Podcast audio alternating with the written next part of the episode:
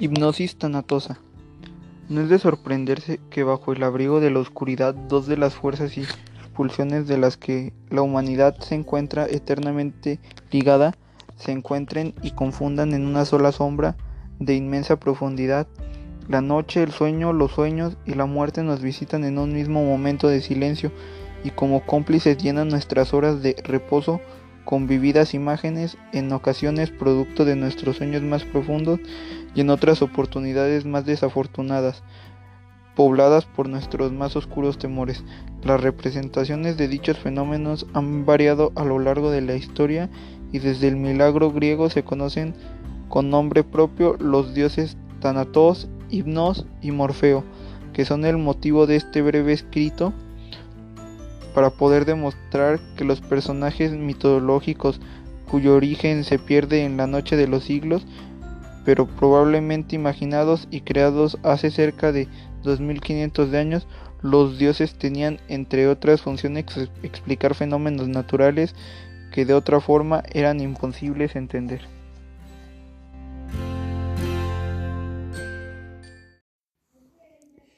Los tres personajes a los que nos referiremos tuvieron un papel sagrado durante siglos, pero nos dejaron un legado que aún persiste en el idioma médico actual. Thanatos, dios de la muerte sin violencia, e Hipnos, dios del sueño, hermanos gemelos, hijos de Nicte, diosa griega de la noche, vivían en una cueva rodeada de adormideras, cercana al Eteo el río del olvido. Esto al parecer en relación a las funciones que tenían estos dioses en este mundo mitológico. Existen varias interpretaciones del mito de estos hermanos. Ovidio, poeta romano, en su obra Las Metamorfosis, hace referencia a estos relatos mitológicos del mundo griego. Habla de cómo estos hermanos se debatían entre estos dos estados muy similares, siendo la reversibilidad la diferencia.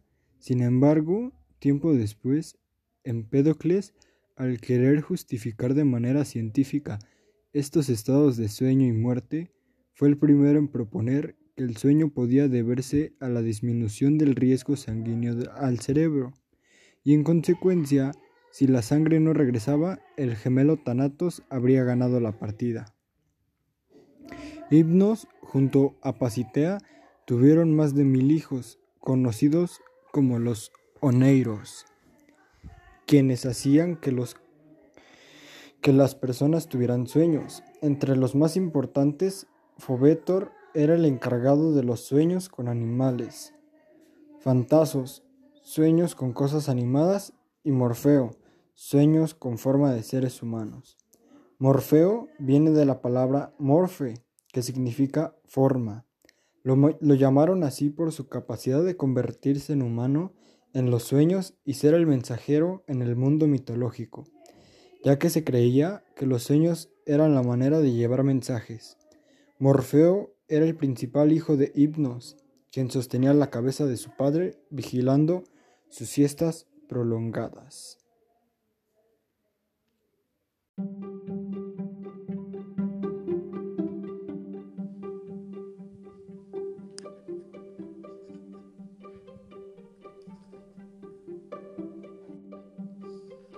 El solo relato y conocimiento de estas magníficas figuras y de estos riquísimos mitos sería razón suficiente para realizar este escrito, pero hemos considerado muy importante señalar con más de dos mil años después de creados en la mente, los griegos no se han quedado en términos de medicina, neurología, psicología y psiquiatría, que tienen plena vigencia en la actualidad y probablemente perduran para siempre.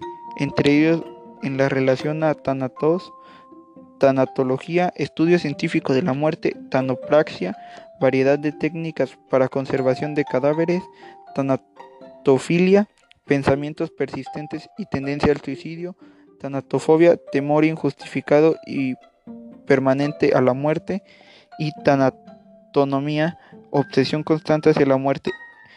En relación a hipnos, hipnosis, estado mental inducido por otra persona o por uno mismo, ya sea hipnotismo, técnica que permite inducir un estado de hipnosis, agente hipnóticos, sustancias farmacológicas adictivas con acción sedante y alucinaciones hipnagógicas e hipnosis impónicas percepción visual de figuras durante el sueño, en cuyo caso se denominan hipnagógicas, o durante el despertar, en cuyo caso se denominan hipnopompicas. En relación a Morfeo, morfología, ciencia que estudia la estructura de los seres vivos, disformismo, alteración genética de la estructura de un organismo, dimorfismo, diferencia entre dos sujetos de la misma especie, Morfea, enfermedad autoinmune que afecta la piel.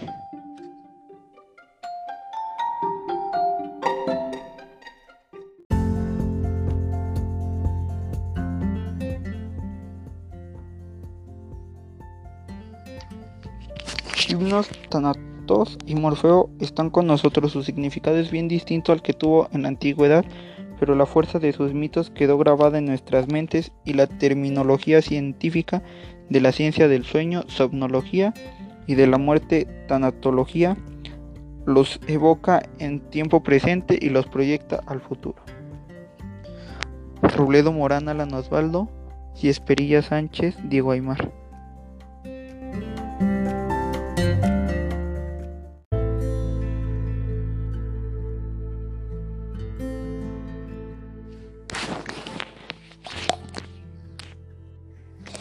Maquiavelo. Maquiavelo y la política sin escrúpulos. El término maquiavélico está cargado de connotaciones negativas, pero lo cierto es que es el hombre al que se refiere supo entender con gran lucidez y debido a sus propias malas experiencias los mecanismos del poder. Niccolo Machiavélico, a menudo acusado de cínico, fue un gran observador de la naturaleza humana y honesto al escribir no, no sobre cómo debería ser el ejercicio del poder, sino sobre cómo era la realidad.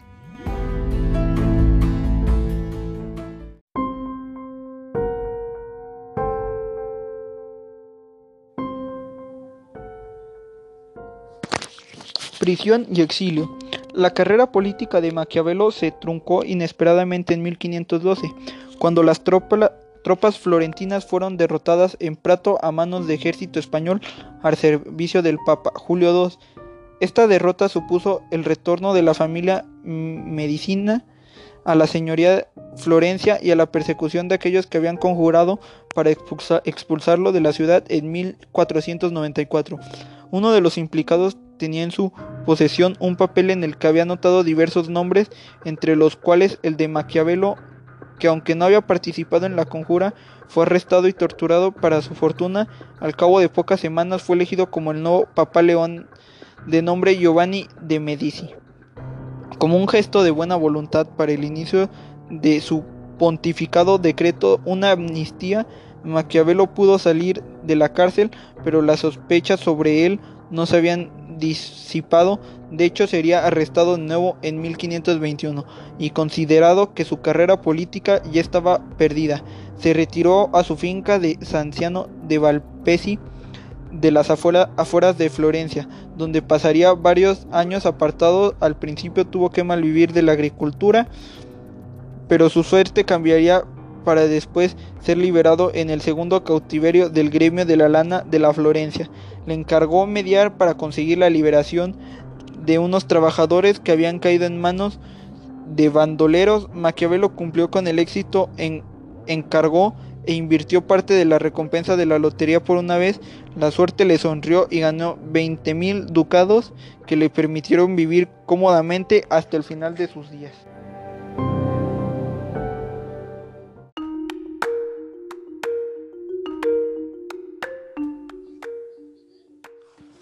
Los últimos años, aunque César Borgia le había servido de inspiración para escribir su libro, Maquiavelo dedicó El príncipe a los Medici, en un intento de ganarse las simpatías de los nuevamente de la Florencia. La maniobra funcionó y atrajo el favor del cardenal Guilillo de Medici, que fue en 1523 elegido como papa.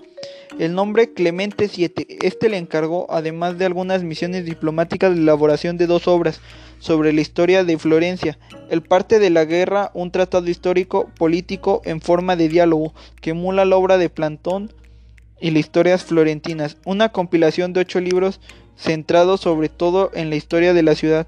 Al ser elegido papa lo nombró, además, de Fortinas parecía finalmente que sus desgracias habían acabado.